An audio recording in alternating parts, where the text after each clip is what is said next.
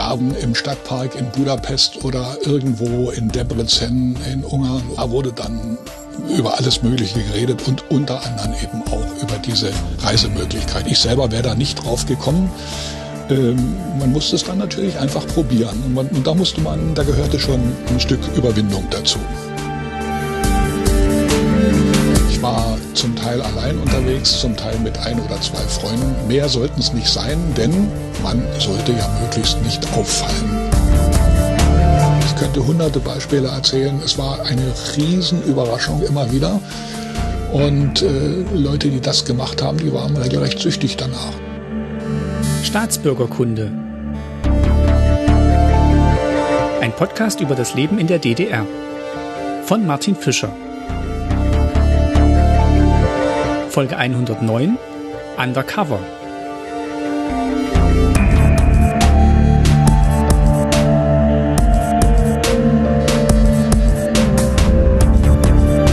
Hallo und herzlich willkommen zur neuen Folge Staatsbürgerkunde. Pünktlich zur Urlaubszeit nehmen mein Gast und ich euch heute mit auf eine etwas ungewöhnliche Reise. Den Urlaub, den mein Gast Eberhard Kittler unternommen hat, konnte man nicht buchen und der war eigentlich auch gar nicht offiziell erlaubt. Eberhard Kittler war nämlich in seiner Jugend unerkannt durchs Freundesland unterwegs. Das heißt, er hat die offiziellen Reisewege durch die östlichen Nachbarländer der DDR verlassen, um sich dann auf eigene Faust in der Sowjetunion umzuschauen. Wie er und andere UDF-Reisende ihre Urlaube geplant haben, wie sie am geschicktesten von den offiziellen Pfaden abwichen und was es vor Ort zu erleben gab, davon berichtet Eberhard Kittler jetzt. Hallo, Herr Kittler. Grüße Sie, hallo. Ich erreiche Sie, wir sind übers Telefon verbunden, ich erreiche Sie in Braunschweig. Da leben Sie jetzt, aber da haben Sie nicht immer gelebt, sondern Sie haben auch mal in der DDR gelebt. Das ist richtig. Ich habe äh, in Dresden mein Studium gemacht und anschließend war ich mehrere Jahre in Berlin tätig. Genau, Sie sind Journalist, Reise- und Motorjournalist, haben Sie mir erzählt. Ja.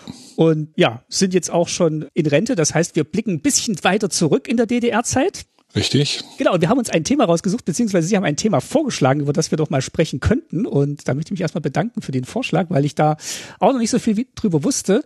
Das steht unter dem Titel Unerkannt durchs Freundesland. Ja, ähm, richtig. Genau, hat, hat der eine oder andere äh, vielleicht schon mal gehört. Ich habe es tatsächlich auch schon mal gehört, aber konnte damit nie was anfangen. Und wir wollen das heute mal so ein bisschen beleuchten. Ja, das ist so ein, das, Entschuldigung, wenn ich ins Wort falle, aber das ist so ein schönes Schlagwort, unerkannt durch Freundesland, beziehungsweise noch viel besser UDF. Ähm, ja. Wissen selbst Leute, die das damals zelebriert haben, nicht so richtig, was das ist, weil diese ähm, ja, semi-legale Reisetätigkeit, über die wir jetzt sprechen wollen, das haben zwar eine ganze Menge Leute gemacht, aber es ist nie organisiert gewesen und aus politischen Gründen auch nie irgendwo so aufs Tapet gebracht worden. Das ist dann erst im Nachhinein passiert. Da gab es dann in den äh, 90er Jahren, in den 2000er Jahren gab es dann Ausstellungen und im Zuge dieser Ausstellung sind auch mehrere sehr, sehr lesenswerte Bücher entstanden, die ich nur empfehlen kann. Immer unter dem Namen, also einfach mal googeln, UDF. Aber das heißt, zu der Zeit, über die wir jetzt sprechen, da hat man jetzt nicht gesagt, hey, ich mache nächsten Sommer wieder UDF. Das hatte einfach gar keinen Namen, sondern man hat es einfach gemacht, wenn ich es richtig verstehe. Ja, das hatte natürlich den, den, den ganz einfachen Grund, dass die Sache, wie ich schon sagte, semi-illegal war Dazu muss man wissen, dass in der DDR genauso viel reiselustige Menschen äh, existierten wie in der Bundesrepublik. Also das wissen wir beide aus eigenem Erleben. Es ist nicht so, dass die ganze Bevölkerung jetzt unbedingt verreisen will, aber es gibt einige. Und die Möglichkeiten, die es in der Bundesrepublik gegeben hat, die gab es in der DDR nur in beschränktem Maße. Man durfte in die sozialistischen Länderstaaten mit ähm, verschiedenen Bedingungen, die da dran geknüpft waren. Das heißt also visafrei, komplett nur Ausweis zeigen war Polen und äh, die CSSR. Die anderen Ostblockstaaten, also sprich Rumänien, Bulgarien, ähm, Sowjetunion, auf die wir jetzt kommen werden, habe ich noch einen vergessen? Nee, mehr gab's ja nicht. Ungarn, äh, Ungarn, Entschuldigung. Äh, Ungarn, äh, da musste man eine sogenannte Reiseanlage beantragen beim zuständigen Volkspolizeirevier im Wohngebiet. Und da wurde in aller Regel relativ problemfrei innerhalb von wenigen Wochen dieses, diese Reise genehmigt. Man durfte daraufhin eine bestimmte Summe Geldes umtauschen, sehr, sehr wenig. Also es war nicht möglich, irgendwo äh, beispielsweise in einem Hotel zu nächtchen oder dergleichen oder wenn man mit dem Kraftfahrzeug unterwegs war, sein Auto zu betanken. Das musste man alles mit allerhand Tricks ähm, selber bewerkstelligen. Aber andere sozialistische Länder, also sprich China, sprich ähm, Jugoslawien, sprich Kuba, kam man nur mit irgendwelchen Spezialreisegruppen hin. Und das ist überhaupt das Thema, wenn wir jetzt auf die Sowjetunion kommen, das Thema Reisegruppe. Individualreisen waren eigentlich dorthin nicht vorgesehen. Und da half dann, ich sag mal, diese selbstverschuldete Situation, dass Transitvisa durch die Sowjetunion erteilt wurden, als es in der Tschechoslowakei brenzlig wurde nach 68, später dann in Polen mit dem Kriegsrecht genau die gleiche Geschichte ab 1980 und da hat man Reisen durch die Sowjetunion gestattet nach Ungarn, nach Rumänien, nach Bulgarien. Und das haben einige Leute ausgenutzt, ich auch. Wie alt waren Sie denn zu dieser Zeit ungefähr und haben Sie denn auch diese regulären Reisen mal gemacht? Also waren Sie mal in äh, der CSSR in, in Ungarn oder haben Sie dann tatsächlich sind Sie da direkt auf, äh, auf, auf Russland gegangen, sozusagen als als Nein, Tourist? das war dann schon die höchste Klasse. Nee, alles andere natürlich. Pausenlos. Es wurde, also ich bin ein ausgesprochen mobiler Mensch und äh, alles, was irgendwie zu machen war und wenn es nur über ein Wochenende war, wurde gemacht. Ähm, das unterscheidet mich vielleicht von, von anderen. Da gab es reichlich Erfahrung. Und ohne diese Erfahrung hätte niemand diese UDF-Reisen machen sollen. Das kann ich wirklich nur sagen, weil das Thema mit wenig Geld, das Thema mit Entbehrung, das heißt also mit einem Schlafsack irgendwo da auf der Insel da in, in Budapest äh, unter Bäumen zu schlafen und dergleichen. Das musste man alles wirklich erstmal äh, durchhaben. Und man musste auch wissen, wie man sprachlich durchkommt. Denn mit Fremdsprachen war es damals nicht so dicke in Osteuropa. Also heute kommt man mit Englisch oder mit schlechtem Englisch quasi durch die ganze Welt. Äh, das war damals überhaupt nicht so.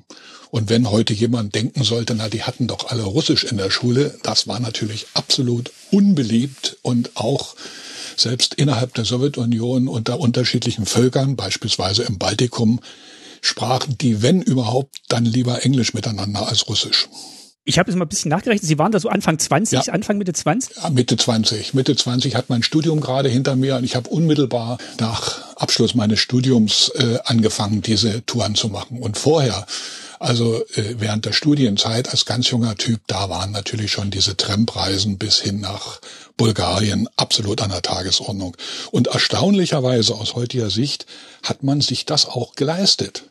Also ich entsinne mich noch gut mit 120 DDR-Mark nach Bulgarien und dann drei Wochen dort geblieben. Das ist absolut machbar gewesen, wenn man den vorher eine Fahrkarte äh, lösen konnte, die dann irgendwo an die rumänische Grenze ging. Ne? Man musste sich nur trauen und äh, das, das machen einfach oder einfach naja, Lust haben, das zu naja, machen. und dann eben einfach auch, ähm, also das, das, das Essen war damals spottbillig, Restaurants waren nicht drin, aber irgendwo ein bisschen Obst oder äh, Brot kaufen, das war absolut machbar. Ansonsten hatte man einen Kocher dabei, so einen Benzinkocher und ein paar Dosen und vor allen Dingen Tütensuppen aus der Heimat. Und da waren Sie immer allein unterwegs oder mit Freunden? Also ich war zum Teil allein unterwegs, zum Teil mit ein oder zwei Freunden. Mehr sollten es nicht sein, denn wieder zurück den Bogen zu unerkannt durch Freundesland, man sollte ja möglichst nicht auffallen. Denn eins ist klar, damals war kalter Krieg. Und damals äh, war eine große Angst in, den, in einigen der Ostblockstaaten, insbesondere in der Sowjetunion, dass sich da äh, Spiogenten und ähnliches einschleichen könnten. Und äh, alles Fremde war irgendwo ein Stück weit suspekt. Also von daher, eine kleine Gruppe wäre ungeschickt gewesen. Wie soll das auch gehen beim Trampen, wenn man sich dann als ein Einziger oder so in den Kleinwagen mit reinquetscht? Nochmal zur Einordnung, also man konnte in diese anderen Länder konnte man, konnte man reisen mit quasi ja. mit dem, äh, mit dem Reisevisum, aber in die äh, Sowjetunion ging es eigentlich nur auf Einladung oder mit einer Gruppenreise Richtig. im Prinzip. Also Individualtourismus in der Sowjetunion gab es eigentlich nicht oder hätte es nicht geben dürfen sozusagen. Das ist vollkommen richtig. Also das stimmt mit der Einladung. Allerdings war das damit verbunden, dass die Einladenden eine ganze Menge Restriktionen äh, erleiden mussten. Im Arbeitskollektiv wurde nachgefragt, ob dieser Mensch repräsentationswürdig für seinen Staat war. Bei verschiedenen anderen Stellen bis hin zu den Wohnungsämtern, ob denn die Wohnung oder das Zimmer überhaupt groß genug sein, um da einen Gast aufzunehmen. Und man darf ja nicht vergessen, wir als Ostdeutsche waren für die Westler. Also wir waren einfach Westler, wo, wo die wussten, dass wir einen anderen Lebensstandard hatten. Das soll jetzt nicht irgendwie arrogant klingen, das war ja so. Wir sollten eben nur die allerbesten Eindrücke des Landes bekommen. Deshalb waren Individualreisen nicht so ganz einfach und äh, die Gastgeber standen da doch unter einer gewissen Beobachtung. Das andere waren Gruppenreisen, die konnten ganz selbstverständlich beantragt werden. Ich kenne auch keinen Fall, wo sowas mal abgelehnt wurde, aber da trottete man halt in der Gruppe zu vorgegebenen Zielen.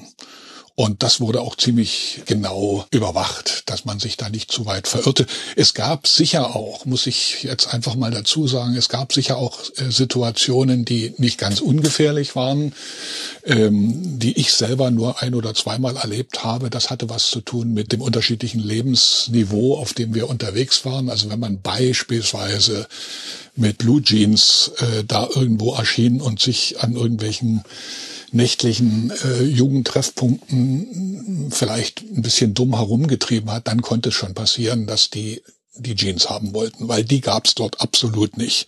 Die gab es ja auch in der DDR nicht, abgesehen mal von ein, zwei Malen in Ostberlin. Aber die kamen ja dann über das gute alte Westpäckchen ins Land. Also das heißt, schon vom Dresscode her sollte man möglichst unauffällig erscheinen. Aber sie hatten gefragt nach den Möglichkeiten, dorthin zu reisen. Dann gab es natürlich über Hochschulen. Ich bin zum Beispiel über meine Hochschule mal zu einem Studentensommer dort gewesen. In all den Ecken in der Ukraine, die heute so durch die Nachrichten gehen.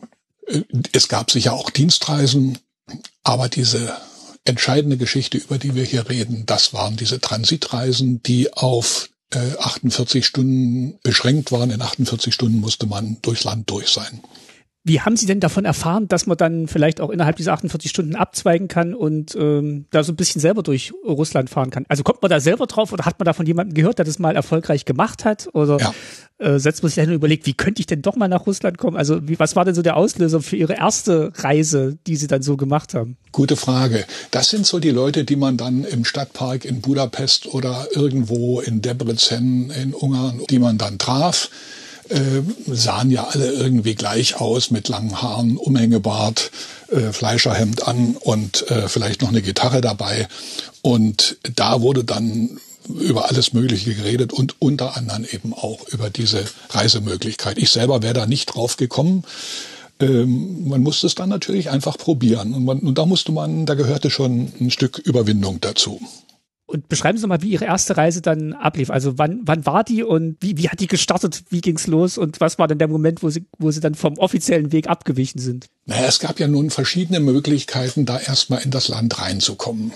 Die einfachste, wenn man denn die Mittel gehabt hätte, wäre natürlich mit einem Pkw. Motorrad habe ich nie jemanden kennengelernt, die im Transit mit einem Pkw durchfuhren.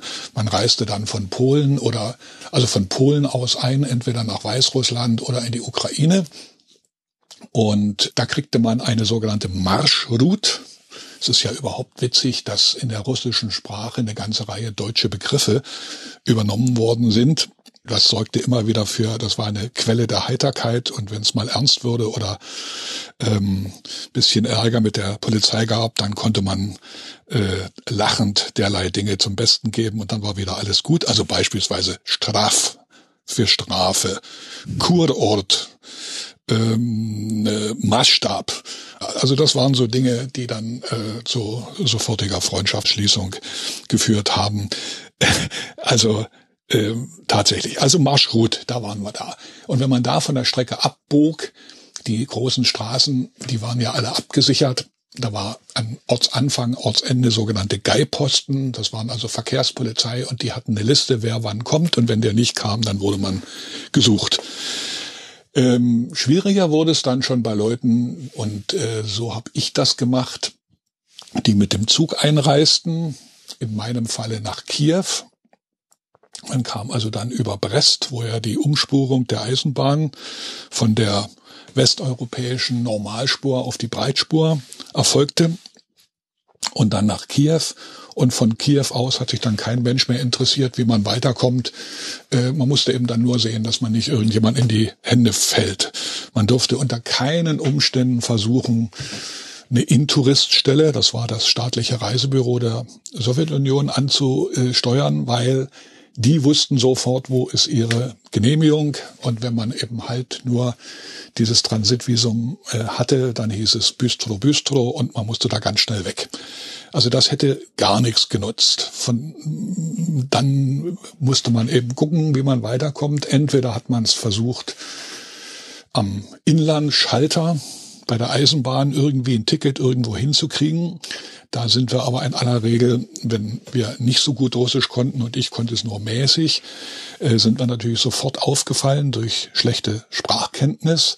Da half dann immer die Ausrede, man stamme aus dem Baltikum, weil die Balten, insbesondere die Esten, die haben sich sehr schwer getan mit Russisch. Und also das hat oft gehalten. Oder man hat irgendjemand angesprochen, ob er bitte ein Ticket besorgen kann. Das war aber auch nicht so ganz einfach. Man muss heute wissen, Russen oder Sowjetbürger konnten nicht so einfach verreisen im eigenen Lande. Die konnten auch die nicht. Nee, ja. die konnten vielleicht innerhalb ihrer Sowjetrepublik und vielleicht noch in die benachbarte, aber wenn es dann ein bisschen weiter ging, dann mussten sie auch eine Genehmigung haben und dann musste, war, war das Ganze auch aktenkundig. Das heißt, die haben da auch ein gewisses Risiko eingegangen, wenn die für unser einen da ein Ticket besorgten. Dazu kommt, eine Anstellkultur ähm, wie bei uns, also eine Schlange bilden am Schalter und anstellen, das gab's dort nicht. Und äh, wie ich in den 2000er Jahren gesehen hat, äh, als ich mal wieder eine Tour gemacht habe durch die frühere Sowjetunion, äh, habe ich gesehen, es ist immer noch so. Also alle strömen zum Winstchen, Fensterchen und dann ist Hauen und Stechen. Damals war es noch so, dass die Mütterchen und Väterchen, die im großen Vaterländischen Krieg gedient haben, dann ihre Abzeichen und Orden hochhielten und mussten vorgelassen werden. Das haben auch nicht alle eingesehen. Also dieses Kämpfen um Tickets und dergleichen, das war sehr, sehr eindrücklich. So, und die dritte Möglichkeit war, einfach so als Individual-Fußtourist mit äh, Rucksack auf dem Rücken einzureisen. Und das waren natürlich die schlimmsten Fälle. Das habe ich dann ab der zweiten Reise gemacht. Man kommt dann also an den polnischen Grenzübergang, die sich halb kaputt gelacht haben über einen. Und die schickten einen dann los. Und im, schon im Niemandsland zu der Sowjetrepublik, in dem, in dem Falle war das die Ukraine, wo mir das sehr eindrücklich war. Da kamen sie einem schon entgegen, äh, fragten einen nach den Papieren und meinten, das könnten sie nicht akzeptieren. Und dann ging das hin und her über Stunden. Und äh, man musste einfach Geduld mitbringen und immer den gleichen Spruch. Und natürlich, da kommen wir dann noch dazu, ein paar bestärkende Mittel mitgenommen haben. Da rede ich jetzt nur im bedingten Maße von Backschisch. Das half natürlich auch immer, aber vor allen Dingen brauchte man zusätzliche Dokumente. Und dann irgendwann, vielleicht wenn die gerade Dienstschluss hatten oder so, sagten die so jetzt weg, aber wie machen wir das? Den können wir ja jetzt nicht einfach so reinlassen. Und dann wurde ein äh, irgendein Automensch, äh, der wurde angehalten und gesagt, so, den nimmst du mit bis zur nächsten großen Stadt. Das fanden die natürlich überhaupt nicht witzig. Da habe ich also tolle Sachen erlebt.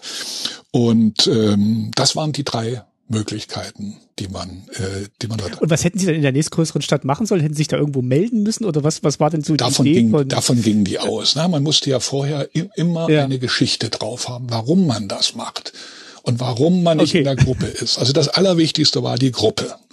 Und wie gesagt, auch für Sowjetmenschen war ohne Gruppe zu verreisen, war also eigentlich ein Ding der Unmöglichkeit.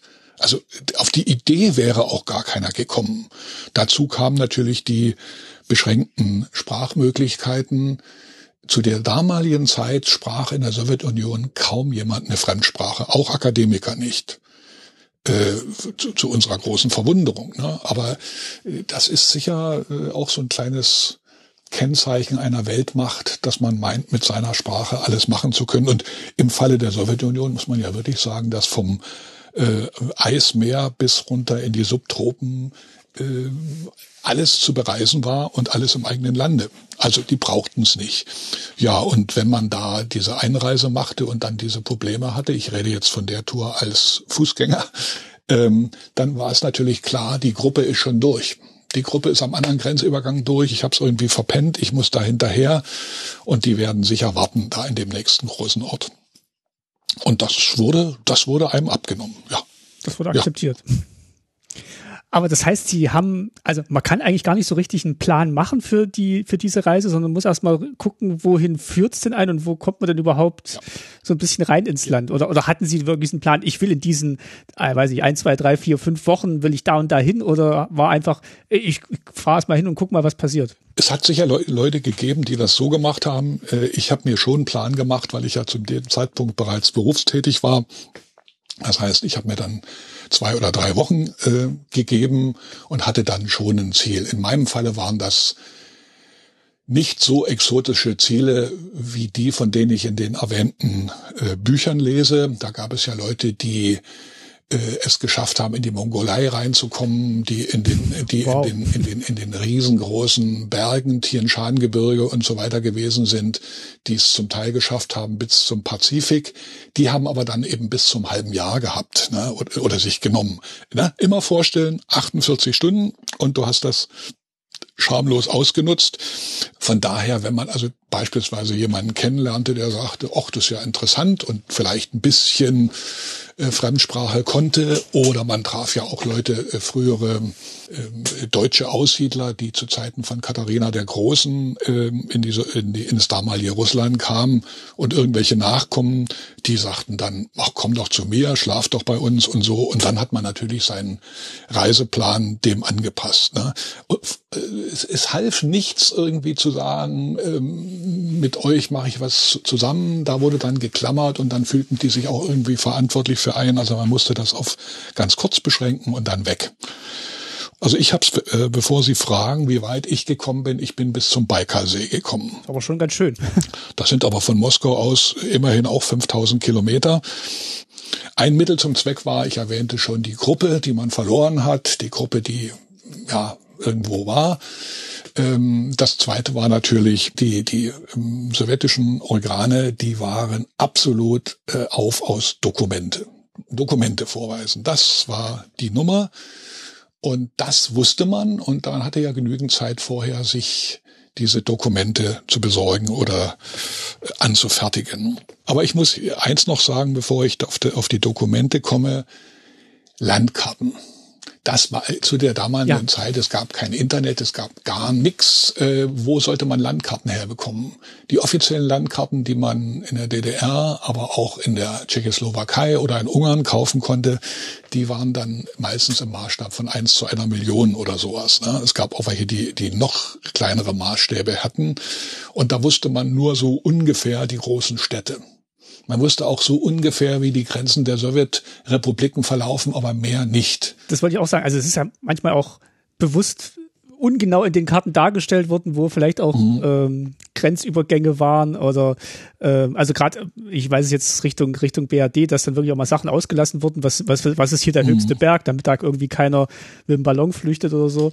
Ähm, das war da, mhm. da, Kartenmaterial immer schwierig. Also das war da auch so. Also zum ich entsinne mich auf dem Weg an den Baikalsee, äh, wir waren zu zweit unterwegs, waren wir in Novosibirsk und dort gab es irgendwie so einen Übersichtsplan, wo auch immer wir den hergekriegt haben.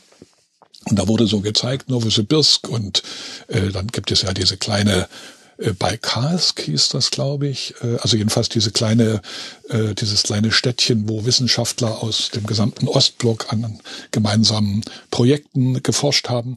Und ein kleiner Hinweis an der Stelle: Die Stadt, die mein Gast meint, heißt Akadem Gorodok. Und diese Karte war in sich im Maßstab absolut verschoben. Ich weiß noch, wie wir durch die Nacht gelaufen sind, äh, nach dem Motto, hier ist ja nur zwei Straßen und dann sind wir da und da.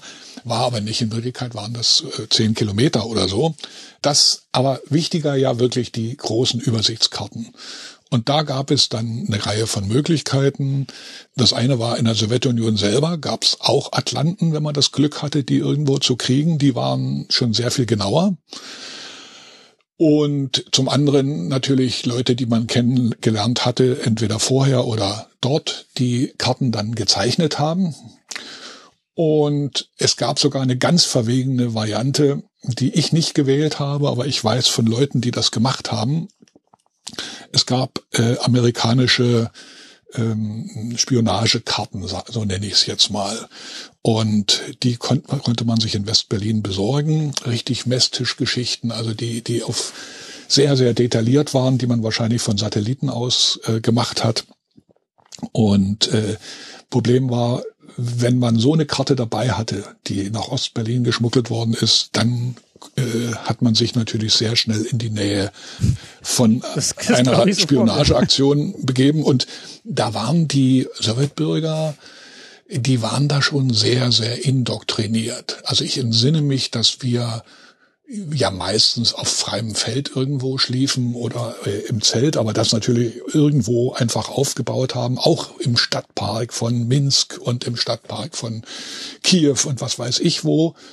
Und eines Morgens wurden wir wach, großes Geschrei vorm Zelt und da standen, das war eher in einer ländlichen Gegend, da standen zwei Bauern mit Mistgabeln da und forderten uns jetzt auf, praktisch die, die Hände zu heben, Rukin ja weg und ähm, bezichtigten uns Paraschutox zu sein, also Fallschirmspringer.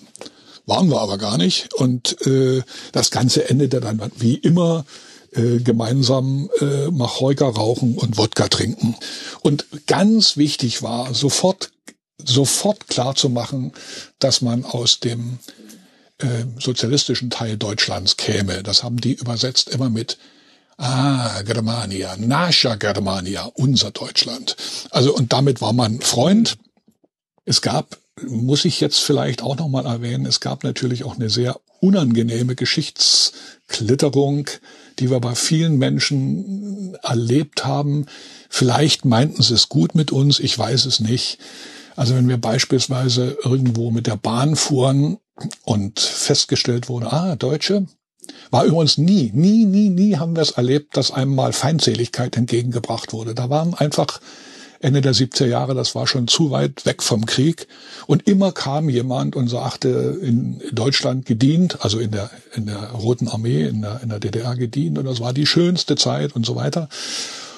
Und äh, da wurde dann oft gezeigt auf den Waggonen, ah, Ammendorf. Die vielen Waggons kamen aus Ammendorf, das waren ja Reparationsleistung über viele Jahrzehnte. Amendorf, ah, wunderbar, wunderbar. Und dann kam, ging das so weiter, dass die Deutschen und die Russen ja immer schon Freunde waren. Und da fiel oft der Satz, verbunden mit einer hingestreckten Flasche Wodka, Hitler, Stalin, gut. Und da muss ich sagen, da, äh, also da hatten wir ein Problem mit. Ne? ja, ja, aber das, das war oft so, ähm, und wir wurden auch gerne mal aufgefordert, mal ein deutsches Marschlied zu singen oder sowas. Das ist äh, offensichtlich ist man da äh, irgendwo ein Stück weit fasziniert gewesen von diesem von dieser straffen Organisation, die im alten Deutschland gang und gäbe war obwohl es dann später halt der, der, der Feind war, hat sowas dann noch überdauert. Genau so ist es, genau so ist es. Aber ich wollte nochmal zurückkommen auf die Dokumente, ohne die eigentlich nichts ging. Also das eine klar, einigermaßen Russisch können, das ist, das ist klar. Ähm, das zweite ist Dokumente. Es herrschte ja damals, also man hatte den, den DDR Personalausweis, man hatte das Transitvisum. Das nutzte aber gar nichts, weil es schwer zu erklären, jemand in Novosibirsk, warum man jetzt auf dem Weg nach Rumänien sei. Nee, nee. Äh, zum einen waren die allermeisten in der DDR quasi Zwangsmitglied in der Gesellschaft für deutsch-sowjetische Freundschaft, DSF. Und da gab's auch Mitgliedsbücher. Und diese Mitgliedsbücher galten dann durchaus als Dokument. Okay. Da, dann hatten die, musste ja jeden Monat ein Beitrag bezahlt werden, irgendwas, zehn Pfennig oder so. Da kriegte man solche Marken, die da reingeklebt werden mussten. Die hat man natürlich nicht reingeklebt, sondern hat die sich aufgehoben für die weiteren zu erstellenden Dokumente. Dann gab es äh, ja eine Zwangskrankenversicherung in der DDR. Die Können Sie das nochmal kurz erklären? Also man, man, hat, man hat diese Marken monatlich einkleben müssen, aber hat man nicht gemacht, weil man damit was noch hätte anders machen? Ja, das komme ich gleich, komm, okay, komm okay. ich gleich dazu, was man mit denen hätte machen können und ja, was sinnvoll gewesen ist. Nein, dieser, dieser, Aus, dieser Ausweis war Pillepalle. Ach so. Aber äh, uns hat er gute Dienste geleistet. Nee, der musste nirgendswo je vorgelegt werden. Aber in der Sowjetunion half das schon sehr. Ne? Dann gab's, und das war was ganz Wichtiges, ein grün eingebundenes ähm, Büchlein für die ähm, allgemeine Krankenkasse. Die, und diese allgemeine Krankenkasse sah äußerlich aus wie ein Pass und hatte, glaube ich, sogar Hammer und Sichel vorne drauf. Und da war vorn drin äh, Namen und so weiter. Und dann auf den nächsten Seiten waren die Impfungen eingetragen und die Arzttermine und die für die Brille irgendwelche Sehstärken und weiß ich nicht was. Und immer überall Stempel. Ne? Stempel, wichtig. Und da gab es Leute, und zu denen zählte ich auch, die machten dann vorne ein Passfoto rein, was ja gar nicht existent war, und stempelten dann mit irgendeinem Stempel, den man eben hatte. Manche ließen sich sowas sogar anfertigen. Ich nahm einfach einen Stempel von der Kinderpost von meiner kleinen Schwester. Ähm, und da wurde dann so draufgestempelt. Man muss immer verstehen, die kyrillischen Buchstaben der russischen Sprache, die ja ähnlich der, dem griechischen ähm, Buchstaben sind, äh, die haben ja nichts mit unserem lateinischen Alphabet zu tun. Das heißt, viele von denen konnten ja unsere äh, Dokumente gar nicht lesen. Ja? Gen genau fragen Sie mal heute einen Bundesbürger, er, soll äh, russische Schrift irgendwas lesen. Kann ja kaum jemand. Ne? So, also dieses, dieses äh, Dings. Und da klebte man dort einige von diesen Marken der deutsch-sowjetischen Freundschaft noch rein. So als offizieller, dann, äh, als offizielle, äh, damit es irgendwie Siegel. offizieller wirkte, ja, ja, ja, ja. Also ich habe selber erlebt, dass dann dort jemand, äh, so ein Polizeiposten, dass die dort noch einen Stempel reindrückten von sich. So. Und dann war es natürlich ganz besonders gut, wenn man ein individuelles Papier hatte. Und mein Freund und ich, wir kamen damals auf die Idee, er in Leipzig, ich in Berlin. Wir gingen zur jeweiligen Zentralstelle der deutsch-sowjetischen Freundschaft und baten die auf einen äh, Kopfbogen in kyrillischer Schrift zu bestätigen, dass wir Mitglieder der deutsch-sowjetischen Freundschaft sind. Nochmal, damals gab es keinen Computer. Wer, wer hat denn eine äh, Schreibmaschine mit kyrillischen Buchstaben gehabt. Ja, stimmt. Also ich, stimmt. kan ich kannte niemanden, aber dort, dort hatten sie das und äh, ja, wozu brauchen sie das? Ja, bin demnächst da und da wäre das schon schön da könnte man und Kulturabend und so weiter. und das wurde problemlos ausgefüllt. Da hieß es dann, aber Unterschrift geben wir nicht. Sag ach, überhaupt nicht notwendig, das reicht vollkommen. Und das waren dann richtig wichtige Dokumente, die dann von Hand zu Hand gingen, wenn man denn mal jemanden in die Hände fielen. Und es gab Leute, zu denen zählte ich nicht, die haben es dann noch viel, viel weiter getrieben. Die haben dann also wirklich adressiert an die Komsomol-Brigade in Dnieper-Petrovsk oder irgendwo und ähm, kommen und Delegationen und so. Und wenn die dann allein ankamen, und die fragten, wo ist denn die Delegation? Ja, die sind irgendwie anders gereist, die kommen noch. Und mir tat's damals nicht leid, so ein bisschen äh, geschummelt zu haben. Das war die einzige Möglichkeit. Ich kann mich auch nicht entsinnen, dass ich hinterher mal ein schlechtes Gewissen gehabt hätte, weil wir jemanden vielleicht ähm, in eine dumme Situation gebracht haben. Aber man muss schon sagen, KGB oder Polizeileute, die einen haben laufen lassen, die haben sich vielleicht hinterher schon was anhören müssen. Aber es waren ja Tausende, die das gemacht haben. Ich habe auch unterwegs ab und zu mal welche getroffen, aber man hat, man hat da Stillschweigen bewahrt. Man hat auch, man hat weder vorher noch nachher groß darüber gesprochen.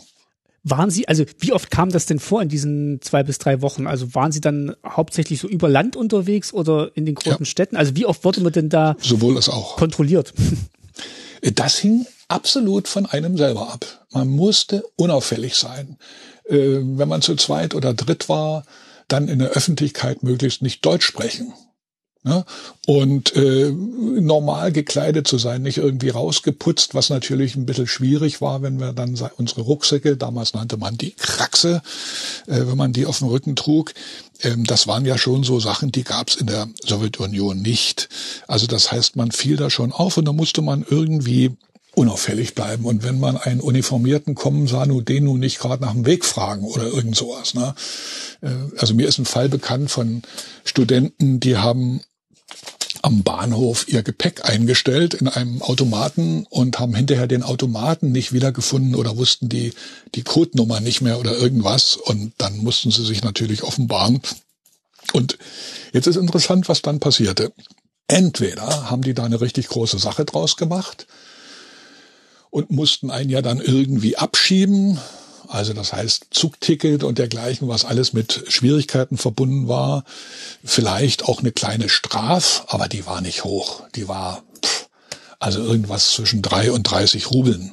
Drei und 30 Rubel. Und das waren damals umgerechnet 60 oder 70 DDR-Mark, so würde ich mal sagen. Hab ich nie erlebt. Hab ich nie erlebt. Mir ging es äh, so, wenn ich irgendwo ein Busticket haben wollte oder ein Zugticket, dass da vielleicht einer mal aufmerksam wurde. Aber äh, das war ganz selten und äh, denen ist dann auch sehr schnell klar geworden, dass sie sich da eine Menge Ärger einhandeln. Was sollen sie denn mit diesem jemand machen? Ja, äh, müssen da einen Vorgang in die Wege leiten und, und wahrscheinlich ist es falsch und vielleicht ist das wirklich ein wichtiger Genosse oder so. Also von daher, meistens haben sie einen dann zum Bahnhof gebracht und sagen, so, hier musst du jetzt wegfahren oder so. Ne? Aber es stand nie irgendwie im Raum, dass jemand hier äh, auf der Flucht ist oder also wie wie es jetzt war, wenn jemand äh, an der Grenze zu, zu Westdeutschland aufgegriffen wurde oder so. Also nein, es nein, war nein, nicht, nicht so dramatisch. Nein, und man muss auch sagen, dass die Leute, die da unterwegs waren, diese sogenannten Transitniks, so nannte man die ja Transitnik, die waren ja äh, aufgeschlossen Land und Leuten gegenüber. Ich habe es also nie erlebt und ich selber war auch nie in der in der Situation, mich da irgendwie überheblich zu fühlen ähm, oder ähm, mich lustig zu machen. Ganz im Gegenteil, es war wunderschön, mit die Leute kennenzulernen, äh, mit denen zu sprechen ich habe auch nie jemanden kennengelernt, der irgendwie den absurden Wunsch verspürte, was weiß ich, in Moskau in einer Botschaft sich festzusetzen oder so. Es hat, gibt's in der Literatur, ich habe es gerade neben mir liegen, die verbotene Reise von Peter Wensierski, das war das, das letzte, was es gegeben hat in DVA-Verlag und Spiegel-Bestseller. Ähm, da gab's welche, die haben es geschafft, äh, sich bis nach Hongkong durchzuschlagen.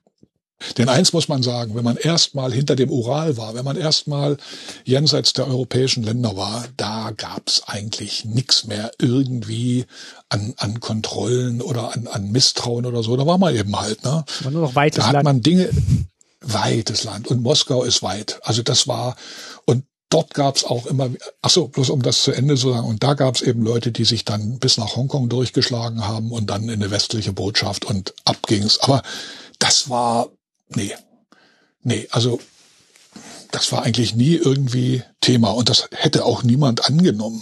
Ne? Ja, also nochmal zu dem Thema, äh, das Land ist weit und weit und äh, Moskau ist weit. Äh, da gab es damals schon Gebietsfürsten und mancher Polizist, der vielleicht seine Mitbürger abkassiert hat, der war bei unser einem sehr großzügig. Und das endete, ich habe selber zwei oder dreimal erlebt, das endete gern damit, dass man eingeladen wurde bis zum völligen Besäufnis, dass man irgendwo zwangseingewiesen wurde in einem Hotel, wenn es denn eins gab, oder in einer Gefängniszelle in, und wurde dort von hinten und vorne bedient. Unser Freund, in die, um die Arme fallen, Mütze aufsetzen, äh, Fotos machen. Also unglaublich. Ne?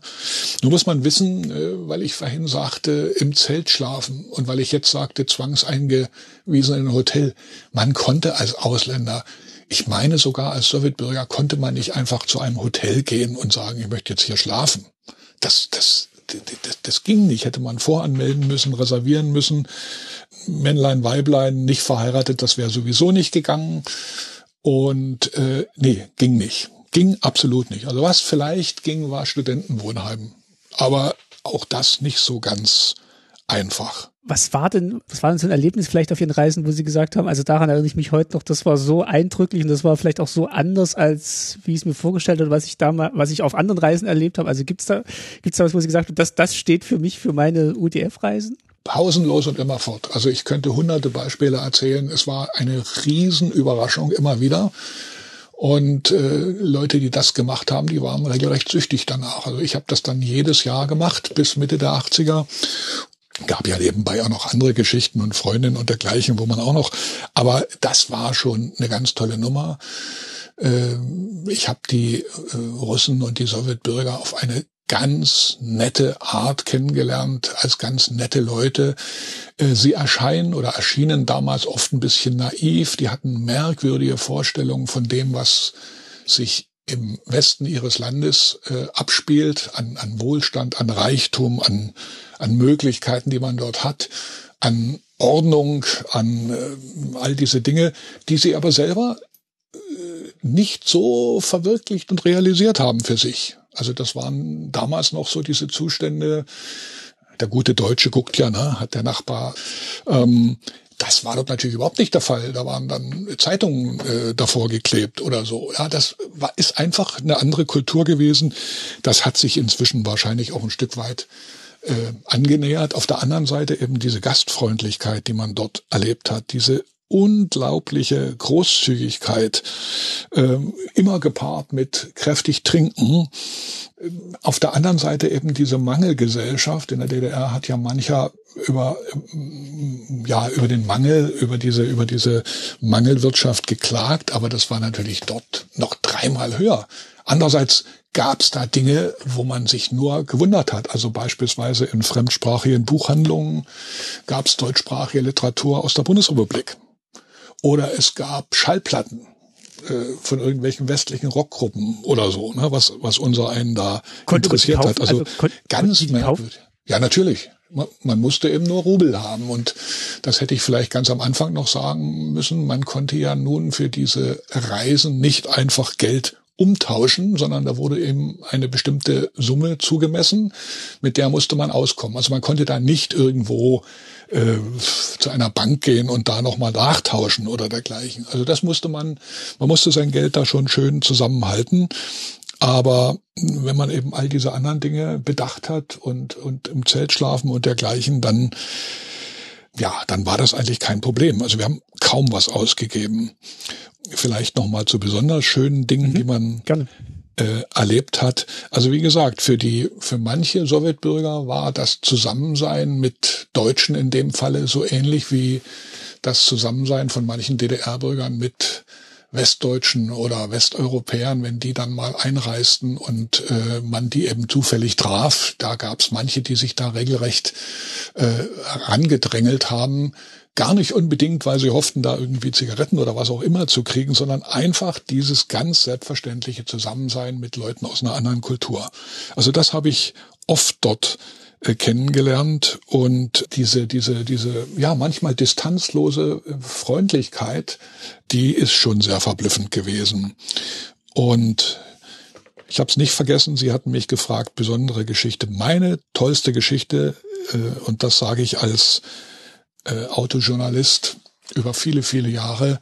Ähm, ich bin durch reinen Zufall im Baltikum gekommen zu dem Jubil zu der Jubiläumsveranstaltung äh, 100 Jahre Automobil. Das wurde ja das Automobil ist ja 1885 äh, das erste Mal auf die Räder gesetzt worden von Benz und dann von Daimler. Das wurde in Westdeutschland groß gefeiert in einer ganz, ganz peinlichen Fünf-Stunden-Schau. Und das wurde auch in Riga, Riga ist die Hauptstadt Lettlands, und in Tallinn, das ist die Hauptstadt Estlands, gefeiert. Was ich natürlich überhaupt nicht wusste und ahnen konnte. Ne? Und da sagte jemand, ja, also, ah, interessiert hier an Autos, da ist zufälligerweise jetzt am Wochenende. Und da bin ich hin und habe dort die Leute vom äh, Riga Automobilclub äh, kennengelernt. Und ähm, es war waren ansonsten ein internationaler Journal hier überhaupt nichts da. Es war ein Reporter vom Stern da und sonst gar nichts. Und äh, dazu muss man wissen, dass die es geschafft haben. Die Balten sind ja alle sehr clever, die haben es geschafft. Einige der als Kriegsbeute in die Sowjetunion entschwundenen Autos, beispielsweise Silberpfeile von der Autounion aus Zwickau, diese berühmten 16-Zylinder, mhm sicherzustellen und nach Riga zu holen. Und dort, und das muss man sich mal, das muss man sich mal überlegen, ein Automobilmuseum aufzubauen, sollte man heute, wenn man da mal hinfliegt, unbedingt mal hinfahren. Die haben es damals schon geschafft, mit ihren skandinavischen Kollegen da EU-Hilfen für zu kriegen und haben dort ein Museum hingebaut. Sowas kenne ich in Deutschland nicht. das habe ich dort erleben können, habe mit den, mit den Jungs geredet. Für die war ich natürlich auch äh, Westeuropäer. Und es kam, wie es kommen musste.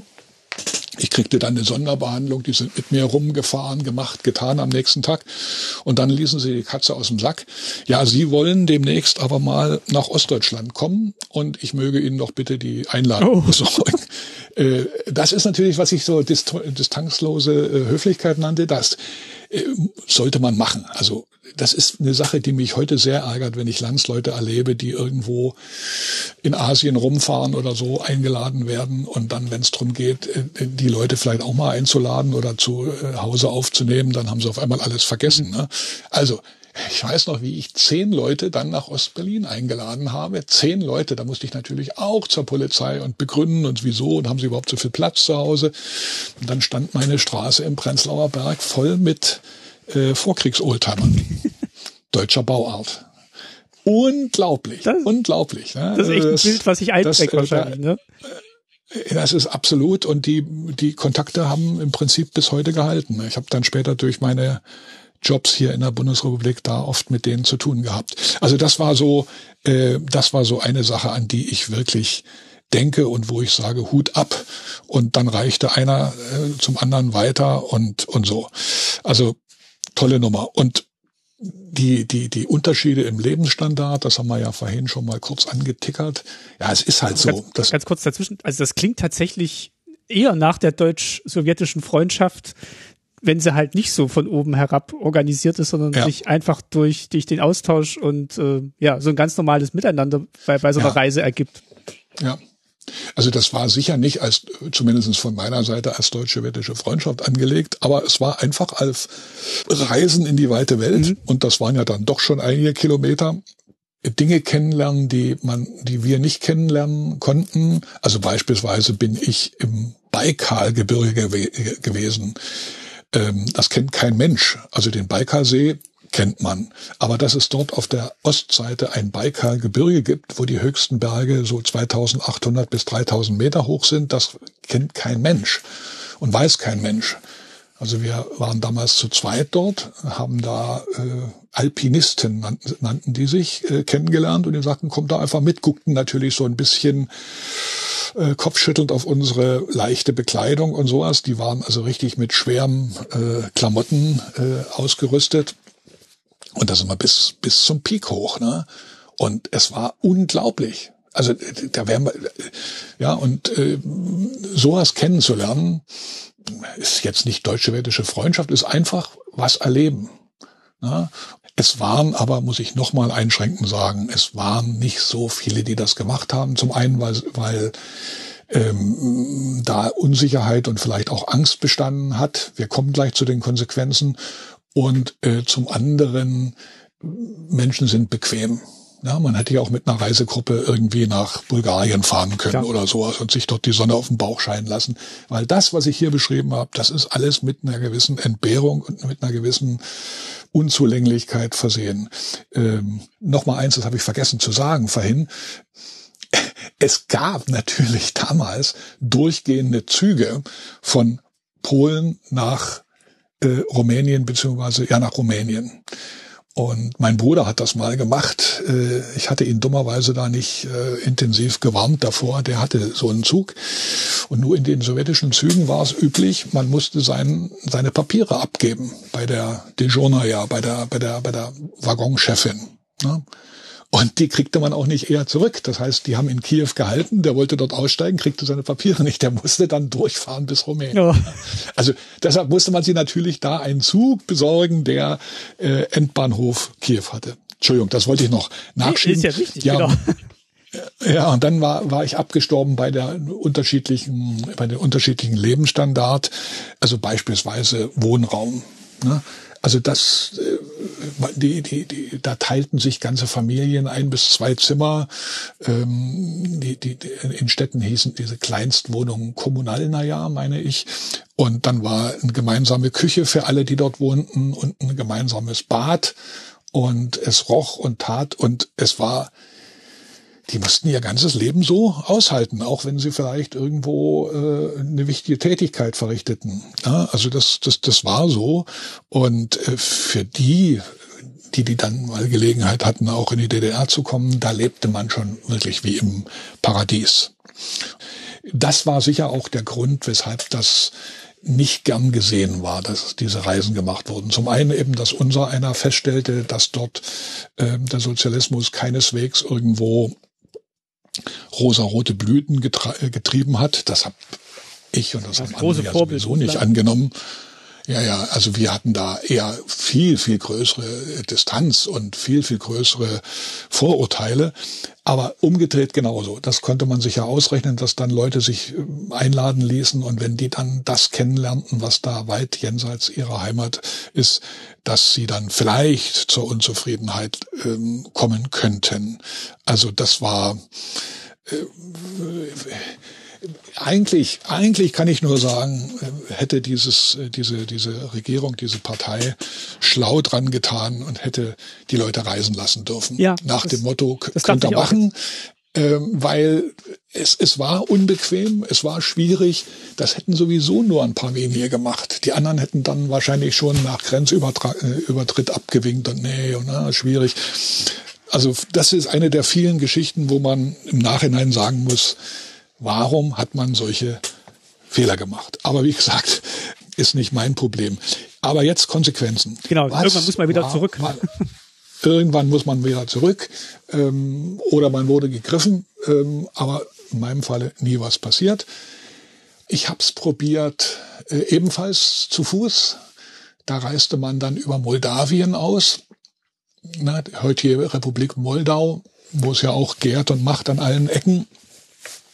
Und also selbst Taxifahrer haben einen dann nicht bis zur Grenze gebracht, weil Ärger und so. Und da habe ich was ganz Merkwürdiges erlebt. Die waren relativ locker auf der sowjetischen Seite und haben ja irgendwie gefragt und dann äh, war ja das beliebte Ding die Gruppe leider schon weg und äh, muss jetzt dringend äh, wieder arbeiten und äh, ging nicht und wusste nicht so richtig Russisch nicht so und in aller Regel also ich zumindest keinen Ärger gekriegt. Auf der anderen Seite, insbesondere was Rumänien jetzt anbetrifft, auch wenn man mit dem Zug dann einreiste, da, äh, man, man weiß ja vielleicht, äh, der damalige Herrscher Ceausescu, die Rumänen wurden ja wahnsinnig klein gehalten. Rumäne, also da hatte mancher Sowjetbürger mehr Freiheiten als die. Ein Rumäne durfte beispielsweise keine Gäste aufnehmen, keine ausländischen Gäste aufnehmen. Und wenn er das tat, habe ich ja oft erlebt dort, dann konnte er sehr schnell Ärger mit dem Nachbarn und dem örtlichen Polizisten kriegen. Und äh, das tat mir unendlich leid, vor allen Dingen, weil gerade in Siebenbürgen dann viele, viele Deutschstämmige waren. Ähm, und auch diese Grenzkontrolle, diese Grenzschikanen, ich denke an diese Stadt Iași auf der rumänischen Seite, äh, wenn man dann den Bahnhof verließ und man war dann in so einer Art Einöde, weil bis, weil zum, bis zum Ort waren es vielleicht drei Kilometer und überall wilde Hunde, die bellend einen da äh, umgingen und also, also ich fühlte mich da bedeutend unwohler als in den Sowjetrepubliken, wo wir vorher gewesen sind.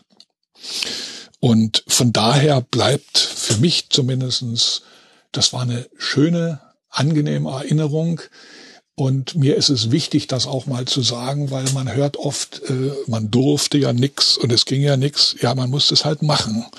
Und äh, man musste da auch ein gewisses Wagnis eingehen. Und wenn man jetzt nach Hause kam, hatte man natürlich einen gewissen Mitteilungs, ein gewisses Mitteilungs. Das glaube ich, man hat ja einiges erlebt. Ja, Fotos wurden gar nicht so viele gemacht. Ich habe verzweifelt jetzt auch in Vorbereitung dieses Gesprächs in meinen Alben mal geguckt. Also ich habe kaum was.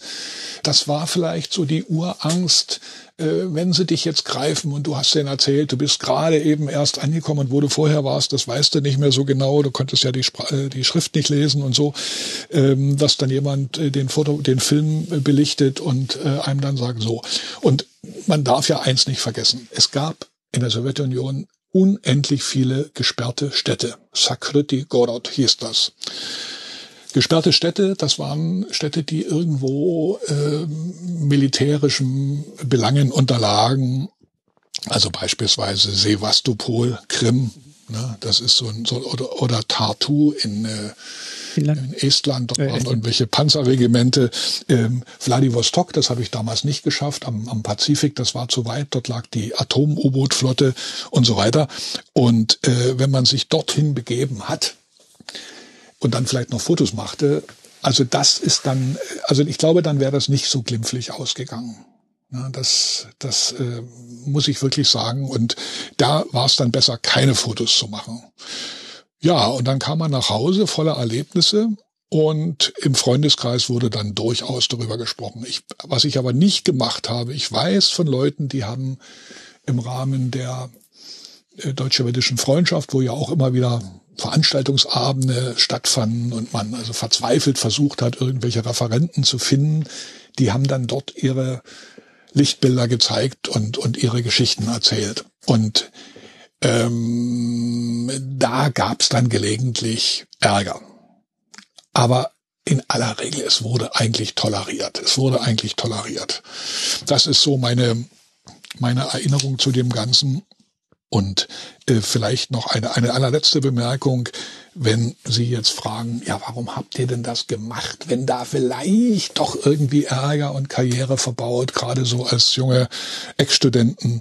Ja, es war manchmal auch etwas naiv. Das gebe ich eigentlich zu und von daher würde ich von den heutigen Mitmenschen jetzt nicht erwarten, dass die sich in derlei Mutproben unterziehen, wo das Reisen und das Umherkommen alles sehr viel einfacher gewesen äh, geworden ist. Es hätte manches auch anders kommen können. Das ist, äh, das klingt nach einem nach einem schönen Schlusswort. Eine Frage vielleicht noch ganz kurz: äh, Langfristige Konsequenzen gab es jetzt dann, aber gab es jetzt aber nicht. Also man hat dann diese kleine Strafe bezahlt, wenn man dann äh, nicht nach 48 Stunden, sondern nach 48 Tagen wieder zurück war.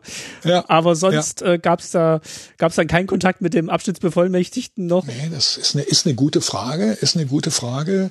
Ähm, es ist ja bis zum heutigen Tage so, dass über manche Menschen, ähm, ja, wie soll ich sagen, Akten angelegt werden. Warum auch immer.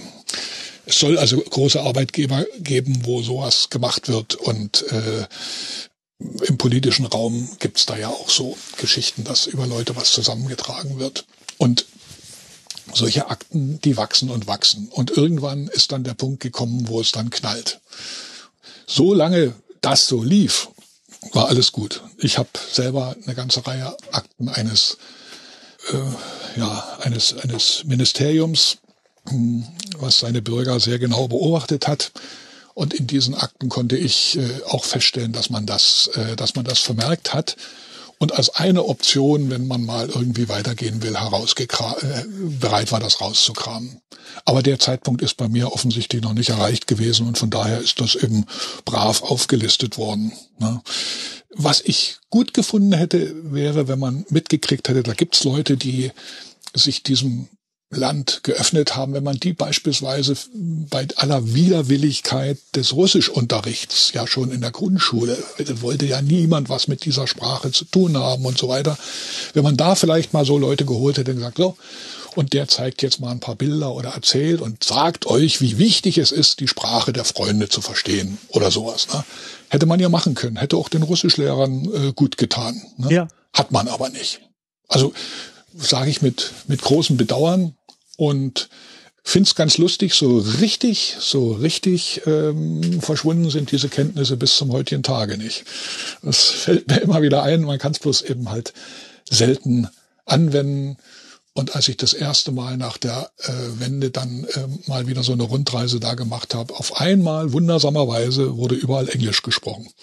Also woher das gekommen ist, weiß ich nicht. ja. ja, aber auf jeden Fall ist es eine also ist eine tolle Erinnerung, glaube ich, auch, die man da, die, die sie da mit sich ähm, tragen und ähm, auch eine, eine schöne ja. Zeit, an die man sich wahrscheinlich auch gerne zurückerinnert. Richtig, richtig. Und ich finde es einfach nicht richtig, ähm, wenn man das jetzt so unter dem Mantel des Schweigens hält. Das war ja nun nichts, wo man sich verschämen muss oder so, sondern ganz im Gegenteil ähm, eigene Grenzen attesten. Und es ist gut, wenn man sowas in der Jugend macht. Das glaube ich auch. Das klingt nach einer schönen Jugendtätigkeit. Also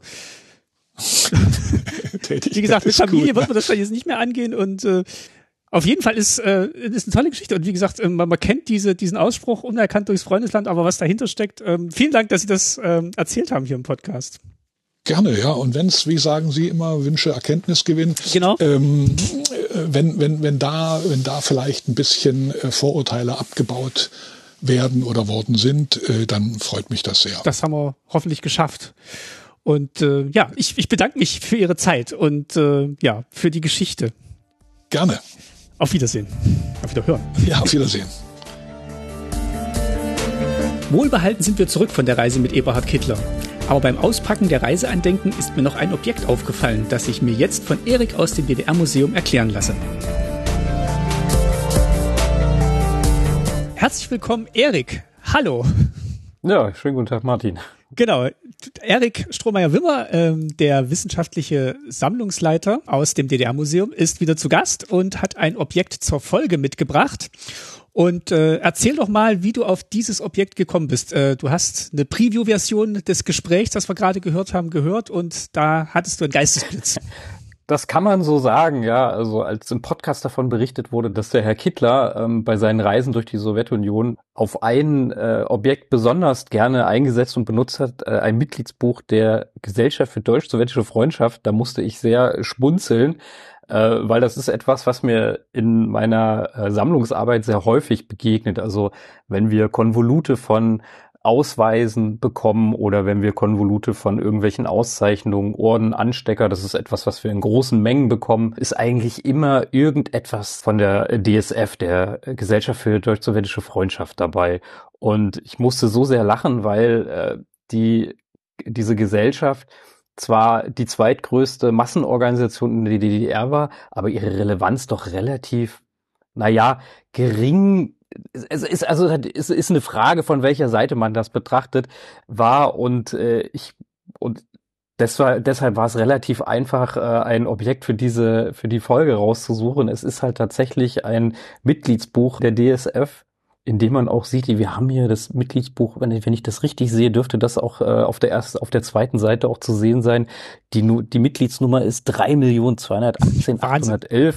Das zeigt so ein bisschen auch schon, ähm, wo es hingeht. Also äh, Mitte der 80er Jahre, ich glaube 1988, hatte die Gesellschaft für deutsch-sowjetische Freundschaft ähm, über sechs Millionen Mitglieder, hat ihren sozusagen ihren Höchststand an Mitgliedern erreicht und war damit tatsächlich die zweitgrößte Massenorganisation nach dem FDGB, also der, dem Freien Deutschen Gewerkschaftsbund, in dem im Prinzip alle äh, Angehörigen der arbeitenden Bevölkerung der DDR äh, organisiert waren. Ähm, und das Spannende an dieser Gesellschaft ist, dass sie halt auch schon relativ früh gegründet wurde.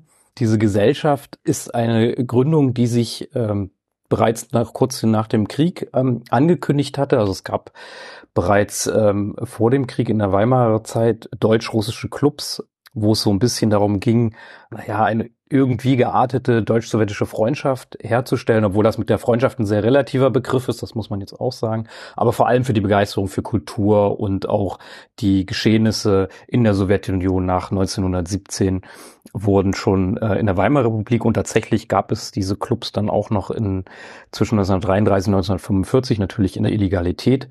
Äh, zumeist waren die Angehörigen aber Intellektuelle und ähm, Kommunistinnen. Und hier muss man natürlich sagen, dass das ein sehr kleiner ähm, Bereich von Personen war, die, die daran teilgenommen haben.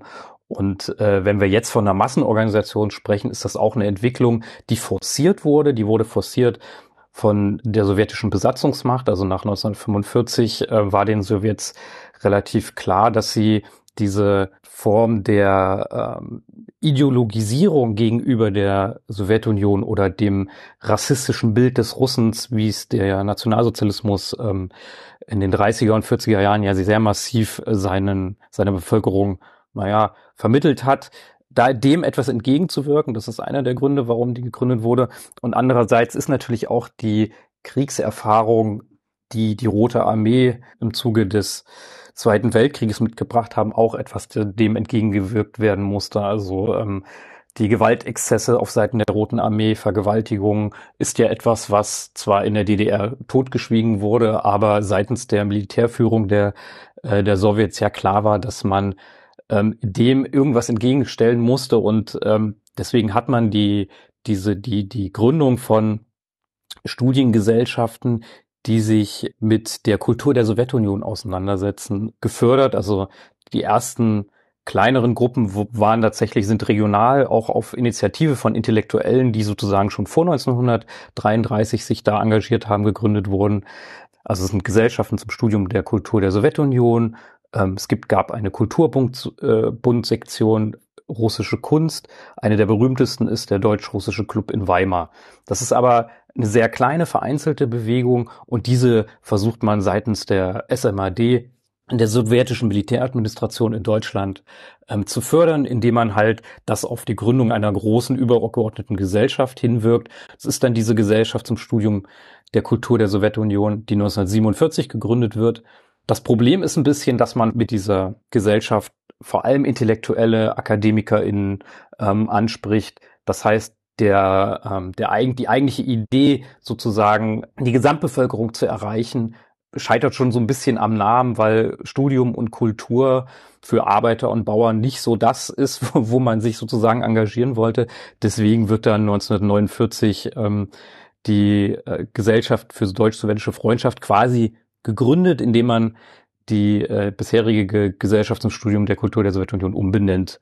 Und das ist auf äh, Initiative der Sowjets passiert, aber gleichzeitig ist es so, dass natürlich auch die SED ein großes Interesse daran hat, ähm, solche, so eine Massenorganisation zu haben, in der diese unüberwindliche Freundschaft mit der Sowjetunion propagiert wurde, ähm, indem man halt das Gesellschaftsmodell ähm, der Sowjetunion auf die sowjetische Besatzungszone und dann später die DDR halt gründen wollte. Und ähm, diese Organisation sollte dazu beitragen, dass man sozusagen die Errungenschaften, sowohl die kulturellen als auch äh, politisch und vor allem auch wirtschaftlichen Erfolge der Sowjetunion gegenüber der Bevölkerung zu propagieren. Und das ist dann im Zuge der DSF halt passiert indem man dann, äh, nachdem der, die nun offiziell gegründet war, hat man massiv die Leute angeworben.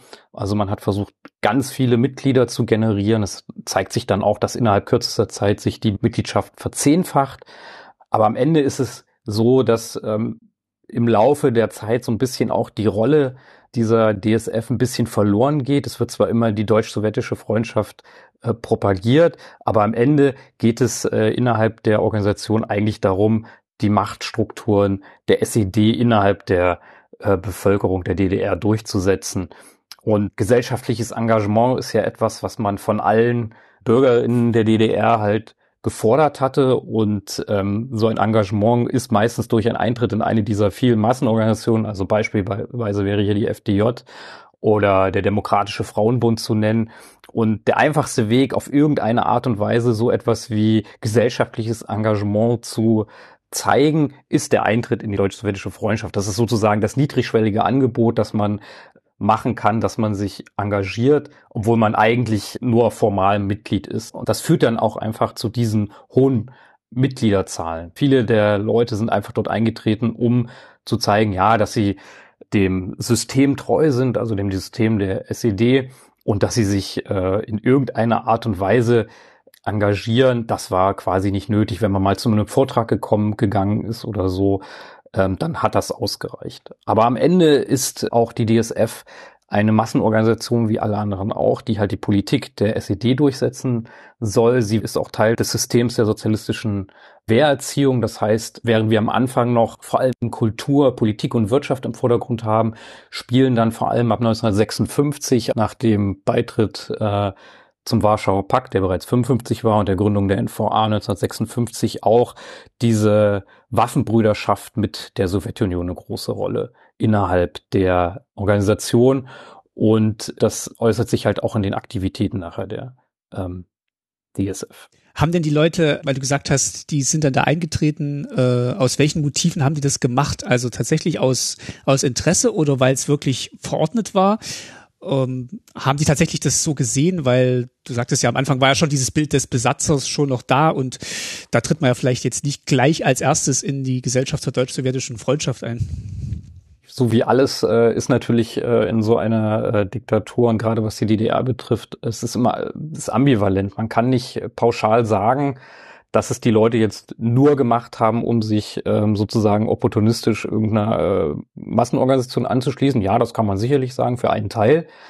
Aber für einen Teil ist tatsächlich auch so, dass sie das gut fanden. Ich meine, im Podcast ist ja auch zu hören, dass äh, ein Teil der Bevölkerung der DDR ja auch durchaus neugierig waren gegenüber den Sowjets und ähm, das spielt sicherlich auch eine Rolle. Also man muss das, man darf das nicht zu sehr überbewerten, dass man sagt, ja klar ist ein Teil opportunistisch drinne, weil halt einfach es notwendig war, ähm, sich zu engagieren, einfach um im Job weiterzukommen, um oder in der Schule weiterzukommen. Das ist ja generell in, in der DDR so, dass äh, diese Mitgliedschaft in diesen ähm, Massenorganisationen oder eben in der Partei für bestimmte ähm, Karrierewege einfach notwendig waren. Oder dass man halt eben, ähm, wenn man studieren wollte, sich in irgendeiner Art und Weise in der FDJ in der Regel. Ne? Es gibt immer Ausnahmen, das muss man dazu auch sagen. Also es ist wohl auch so, dass äh, bei der deutsch-sowjetischen Freundschaft also äh, es nicht unbedingt, also es war eine, war eine gewisse Notwendigkeit da. Also wenn man sich zum Beispiel, es gab diese sozialistischen Wettbewerbe in den Betrieben und da war es immer notwendig, wenn man mal äh, so ein äh, Kollektiv äh, des, des sozialistischen Wettbewerbes gewinnen wollte, dann war es auch immer notwendig, dass man mit dieser Betriebsgruppe auch äh, Mitglied in der Gesellschaft für deutsch-sowjetische Freundschaft war. Also ohne war es eher selten. Aber diese Ausnahmen gibt es natürlich. Also trotz des sozialistischen Zentralismus ist es natürlich immer eine regionale Geschichte und natürlich hängt es auch immer an Personen. Also das muss man immer so ein bisschen ähm, beachten, wenn man sich mit diesem Thema auseinandersetzt. Aber im Grunde genommen ist es tatsächlich so, dass wir in den 50er Jahren noch, wo es, da geht es halt wirklich darum, zu gucken, ein positives Bild der Sowjetunion zu vermitteln. Da steckt dann tatsächlich auch ähm, die sowjetische Militäradministration dahinter, die auch ihre äh, Politikoffiziere ganz aktiv an der, an den, an, am Anfang noch dabei sind. Aber je mehr sich die SED etabliert, je mehr auch so ein bisschen der Fokus, also spätestens nach dem Beitritt zum Warschauer Pakt und den Abkommen zur Stationierung der sowjetischen Truppen in, in, in der DDR, rückt der Fokus da ein bisschen weg. Das liegt aber auch ein bisschen an, was heißt ein bisschen, es liegt auf jeden Fall auch an, an solchen Ereignissen wie dem 17. Juni 53, wo dann erneut äh, sowjetische Panzer auftauchen und den Volksaufstand niederschlagen der Einmarsch der Sowjetunion 56 spielt natürlich auch eine Rolle. Also ich denke, das führt auch zu einer gewissen Entfremdung. Ja, auch wenn dieser Begriff Freundschaft ja oder auch Bruderstaat bis zum Ende der DDR eine große Rolle spielt, nimmt das schon so ein bisschen ab, weil ja auch, ähm, also das ist ja eine der Ziele der deutsch-sowjetischen Freundschaft, ist ja, dass die beiden Völker Freunde werden. Das ist etwas, das Ziel wird nie erreicht, weil es auch nicht im Interesse der, der herrschenden Partei ist. Also weder der KPDSU, also der Kommunistischen Partei der Sowjetunion, als auch der SED. Die, der, der, die Zusammenkunft oder das Aufeinandertreffen der, der Völker, sowohl in der DDR als auch in der Sowjetunion, ist stark reglementiert. Deswegen gibt es ja auch überhaupt diese Möglichkeiten oder diese, diese, dieser, diesen Antrieb, alleine auf Reisen zu geben. Und wie schwierig das ist, haben wir ja im Podcast gehört dass das eben nicht so einfach ist. Und wie hat sich das dann im Alltag so dargestellt mit der deutsch-sowjetischen Freundschaft? Also was, ähm, was hat man denn da so gemacht, außer die Mitgliedsbeiträge zu bezahlen und ja, gegebenenfalls äh, das vorweisen zu müssen, damit man bestimmte Dinge machen konnte oder Stellen bekommen konnte? Ja, also die Aktivitäten der Gesellschaft sind relativ umfangreich. Also es gibt halt Vorträge zu Politik, Kultur und eben auch zum Militär. Aber andererseits ist es halt so, dass man halt wirklich, und das sieht man bei uns in der Sammlung sehr schön, es gibt Flaggen, die gestaltet werden, es gibt Brigadebücher, die gestaltet werden. Und da spielt dieses, diese deutsch-sowjetische Freundschaft oder die Gesellschaft der deutsch-sowjetischen Freundschaft und auch dieses Symbol, was wir hier vorne auf dem Mitgliedsbuch sehen, eine sehr große Rolle. Also ähm, es wird, es ist mehr so ein, ja, es ist fast ein Fetisch, dass man das überall irgendwie abdruckt, dass man auf jeden Fall überall äh, erwähnt, wir stehen hinter der deutsch-sowjetischen Freundschaft, die wird ja dann auch Teil der äh, DDR-Verfassung. Also diese Verbindung mit der Sowjetunion wird halt versucht überall zu betonen, obwohl sie tatsächlich oft einfach nur hohle Phrasen sind, weil halt der Kontakt mit äh, BürgerInnen der UdSSR stark reglementiert sind. Also das ist, äh, das sieht man ja auch, wenn es dann, also das so ein ähnliches Phänomen haben wir nachher auch in der NVA, wo die Waffenbrüderschaft nochmal überbetont wird sogar. Dabei kennen sich die Leute oft gar nicht. Die, die Regimenter liegen nebeneinander und man ist oft irritiert, was für Material dann auf einmal äh, die Sowjetarmee hat. Ähm, also ich habe so ein bisschen den Eindruck aus dem, was ich aus der sehr umfangreichen Sammlung des DDR-Museums sagen kann, das ist immer alles sehr, ähm, ja, plakativ, ohne Tiefe zu haben. Mhm. Immer wenn man sich damit beschäftigt, das hört man ja dann auch im Podcast, wie er seine Erfahrungen mit der, mit den Völkern der Sowjetunion ähm, berichtet. Das ist ja schon etwas, was sehr ähm, dem Bild widerspricht, das in der äh, DDR propagiert wurde. Und umgedreht natürlich genauso. Das Bild der DDR ist ein anderes als äh, das, was äh, von der Sowjetunion propagiert wird. Und da spielt diese scheinbar diese deutsch-sowjetische Freundschaft halt eine große Rolle. Und die nimmt dann aber tatsächlich ab, als dann 85 Gorbatschow an der Macht ist und äh, Glasnost und Perestroika propagiert ähm, in, innerhalb der Sowjetunion.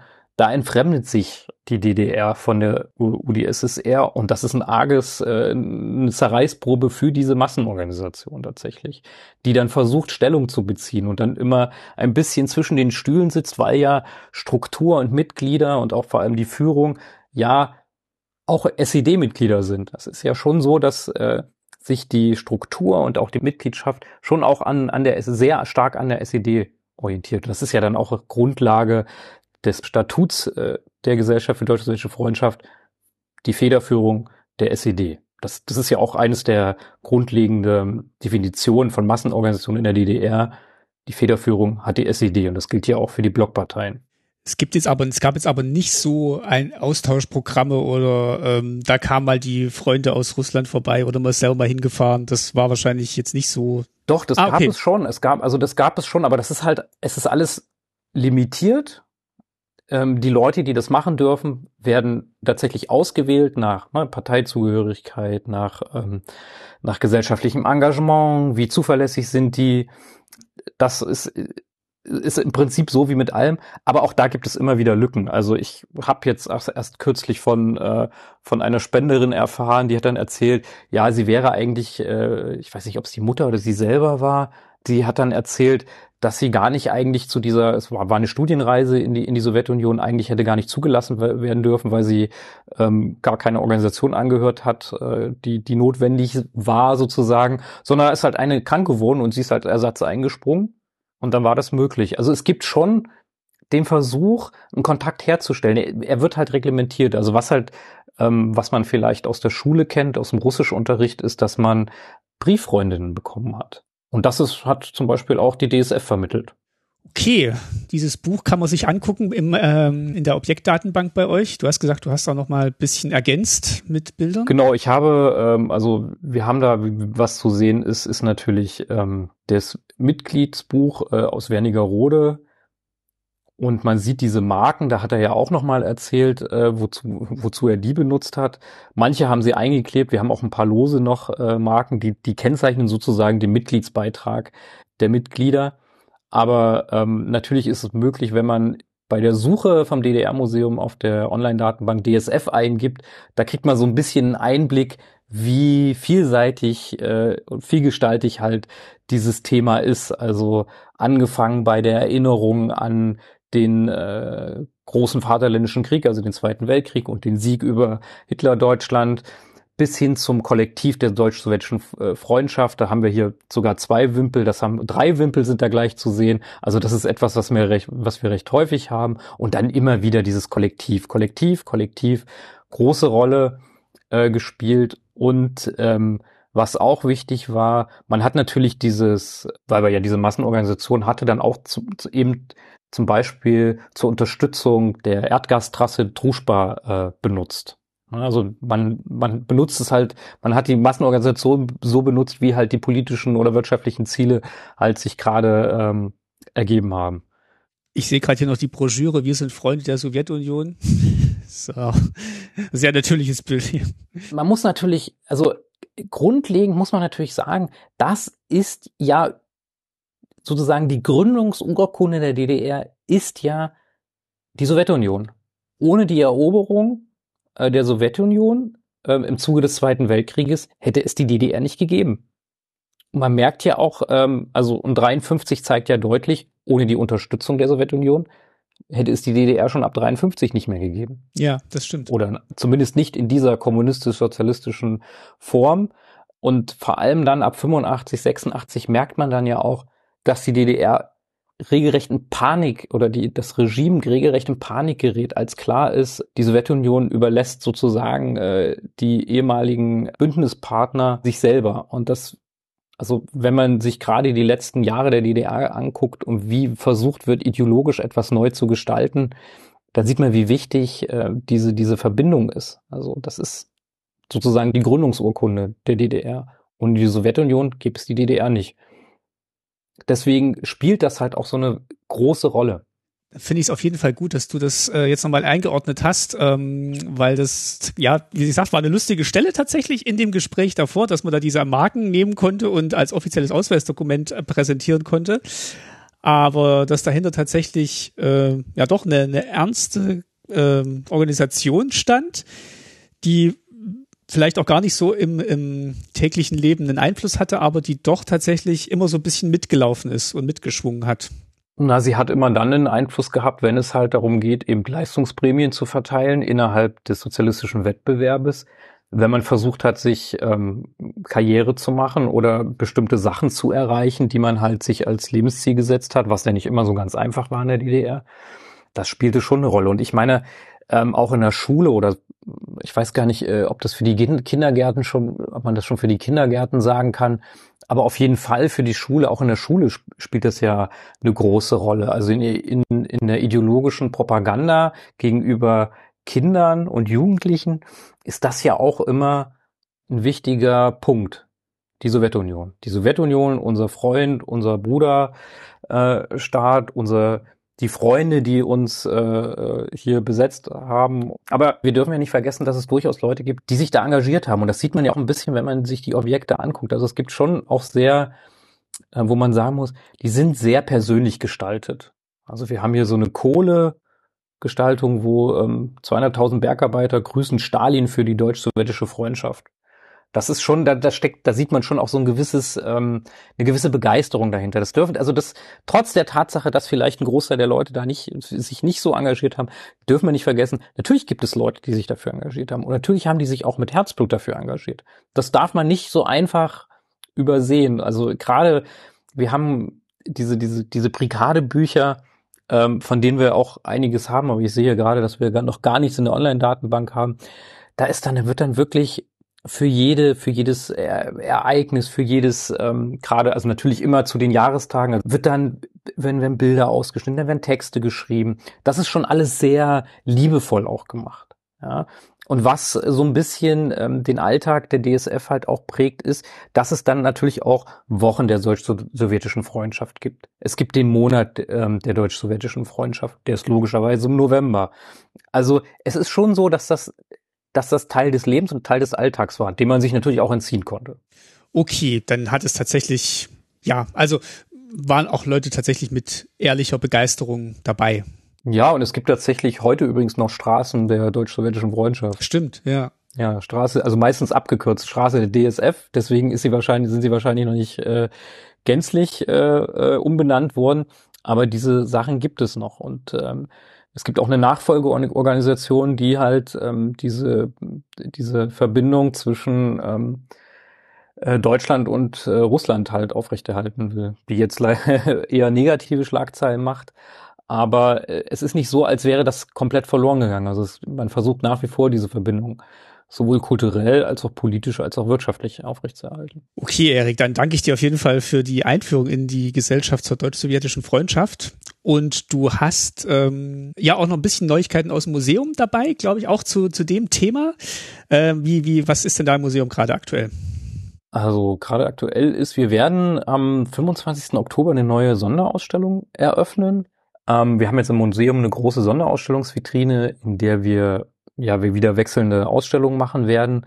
Und die nächste Ausstellung wird heißen Bruderland Sowjetunion. Ähm, das ist eine Ausstellung, die das Verhältnis von Sowjetunion und DDR beziehungsweise Ostdeutschland von 1945 bis 1994 beleuchten soll. Ist eine Zusammenarbeit mit dem Museum Berlin Karlshorst.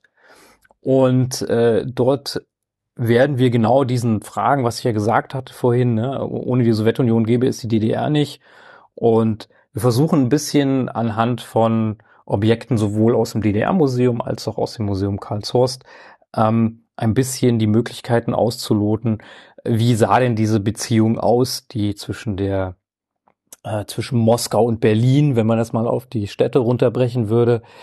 Welche Rolle hatte das? Also äh, man versucht, wir versuchen so ein bisschen den Gegensatz von Sieger und Besiegten ähm, einzuordnen.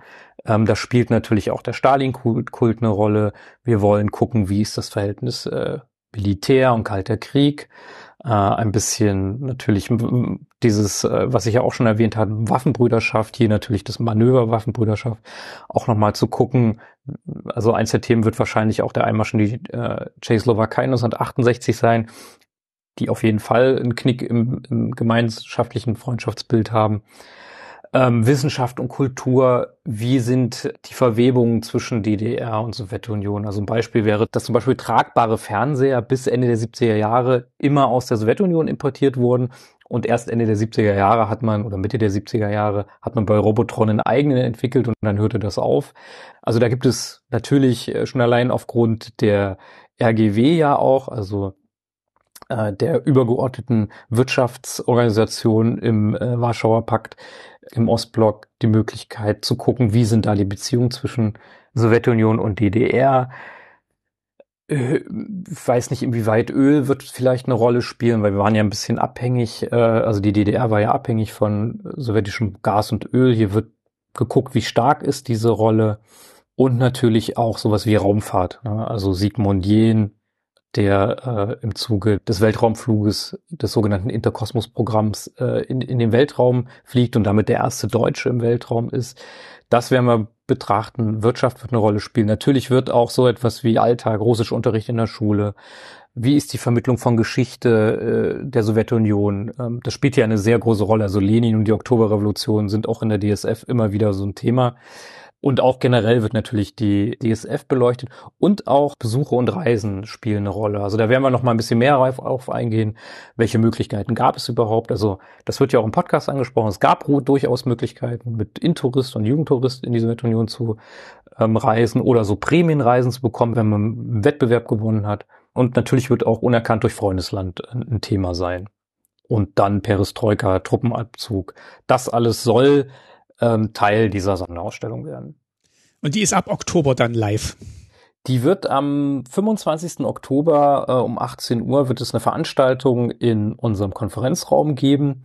Da wird äh, der Herr Dr. Jörg Moret, der ist Direktor des Museums Berlin-Karlshorst, also bis vor kurzem noch das Deutsch-Russische Museum, ähm, wird einen Vortrag halten zu dem Thema und die Sonderausstellung wird an diesem Tag eröffnet, aber ist dann ab 26.10. bis 31.03.2024 äh, im Museum zu sehen.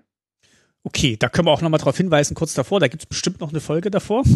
Ja, das können wir gerne machen und dann kann ich eventuell auch noch ein paar Details zu den tatsächlichen Objekten, die dann als Exponate in die Ausstellung kommen, sagen. Da freue ich mich. So machen wir's. Und ähm, ich bedanke mich jetzt erstmal für deine für deine Zeit heute und dass du ja so viel Infos zur deutsch-sowjetischen Freundschaft mitgebracht hast, weil das tatsächlich in der im eigentlichen Interview äh, vor, vorangegangenen ähm, nur kurz angesprochen wurde.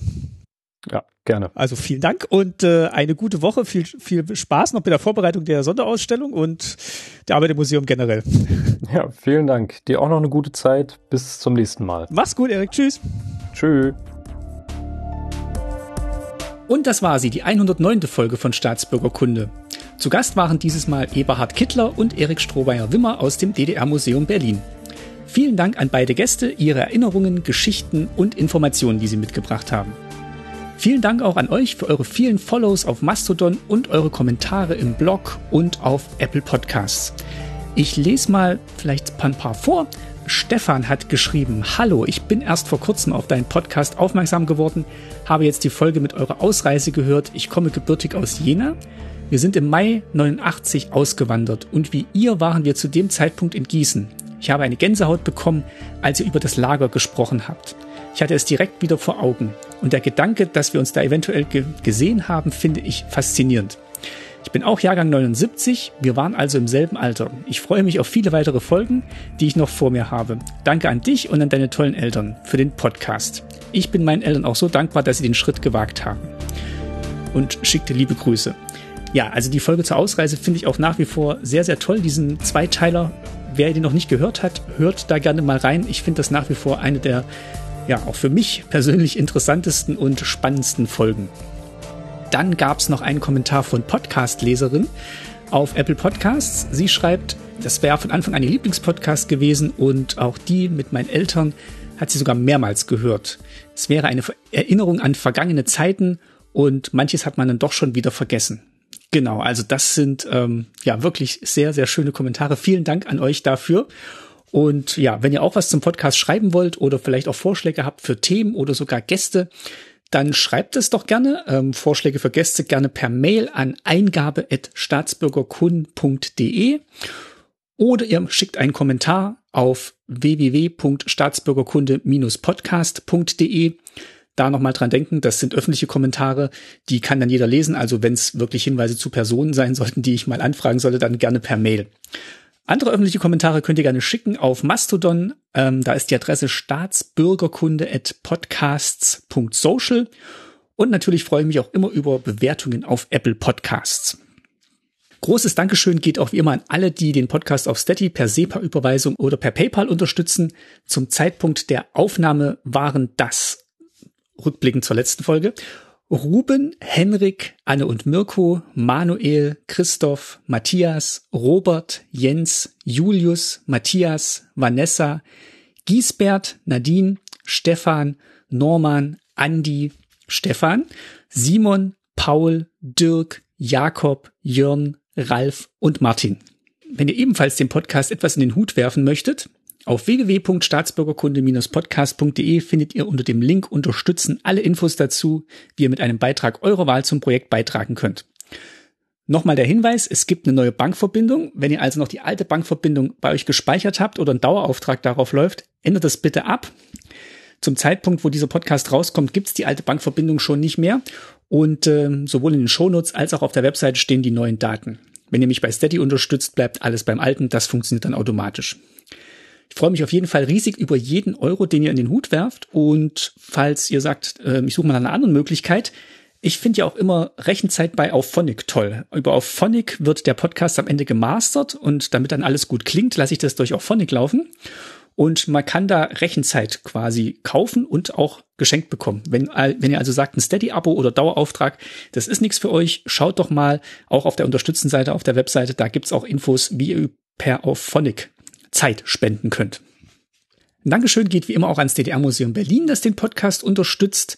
Und nach wie vor ein großes Dankeschön an Wolfgang Wörle äh, für den Intro-Track, der Ambient One heißt. Und das Coverbild hat diesmal Eberhard Kittler zur Verfügung gestellt.